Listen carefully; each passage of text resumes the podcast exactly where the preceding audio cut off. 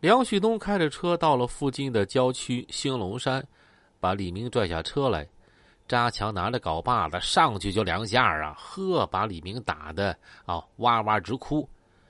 梁旭东这个时候拿出猎枪，照着旁边大树咣咣就两下，这大树被打的连皮带木屑飞散的到处都是。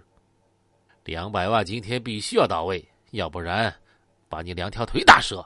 扔在这山上，让你喂野狗。”梁旭东大声说道。这个时候啊，不远处还真传来几声啊“汪汪汪”的狗叫，还挺配合剧情演出的。哎呀，真是狗啊！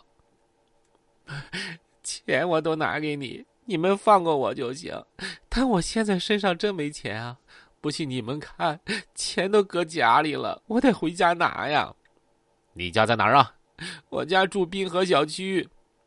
梁旭东把李明又塞到车里，直奔滨河小区。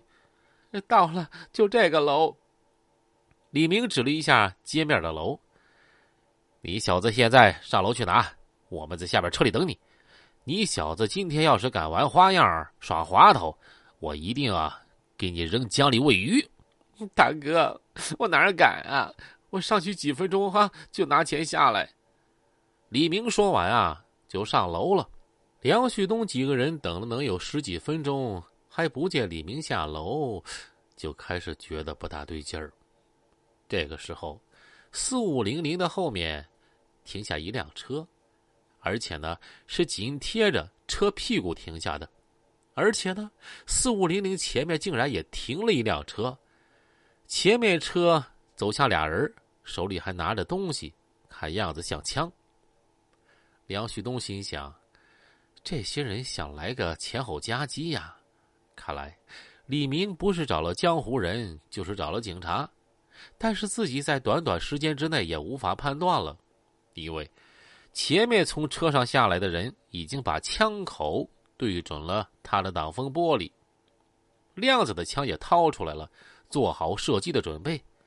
而梁旭东这个时候一个倒挡，加大油门力度。”四五零零强劲的动力，那可真不是盖的，把后面的车直接拱出两米远。这个时候，枪声响起，双方人马就对射起来。梁旭东往左一把方向盘，随后前几档一推呀，这个时候子弹嗖嗖嗖的从前边就飞了进来。梁旭东连忙弯下腰，一脚大油门，呜！突然。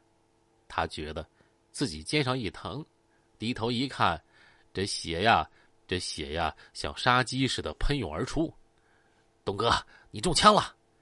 副驾驶的亮子一边说一边找了一条毛巾给梁旭东把伤口捂上。先找个小诊所。梁旭东说完，就朝着郊区方向开去，在路边发现一个小诊所。哎，你这是啥打的呀？大夫就问。我也不知道啊，就搁街上走着，肩膀一疼，就这样式儿了。小伙子，你这可是枪伤啊！但是子弹呢，已经贯穿出去了。我以前啊，在法医科上班，现在退休了啊，在这开了个诊所。你这也不打紧，打打针，消消炎，吃点药，养一阵就没事了。呃，不过枪伤啊是要备案的啊。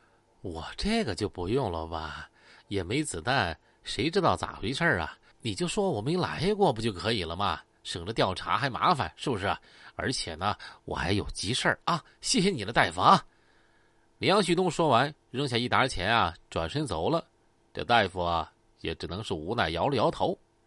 这梁旭东心里就琢磨：这帮人到底是哪路人马呀？要账要出这档子事儿啊！梁旭东暂时只能去乡下亲戚家养伤。虽然自己在乡下，但长春市的一举一动，他都密切关注着。他的兄弟们也在长春打探着李明的消息。终于，事情有了眉目。原来啊，李明啊，真的报了六扇门了。和他们发生冲突的是六扇门的人，而小丽也一再表示，六扇门来找过他，但是他说这个事儿啊，从头到尾儿他不知情。谁知道对方是不是冒名顶替敲诈了呢？梁旭东这才算松了口气儿。只要不碰见李明啊，谁也不知道当天这事儿是梁旭东做的。那么车牌号会暴露吗？梁旭东每次出门办事儿啊，都会套牌儿啊，弄个假牌儿，所以暂时梁旭东还是安全的。这个事儿啊，直到最后上路都没漏。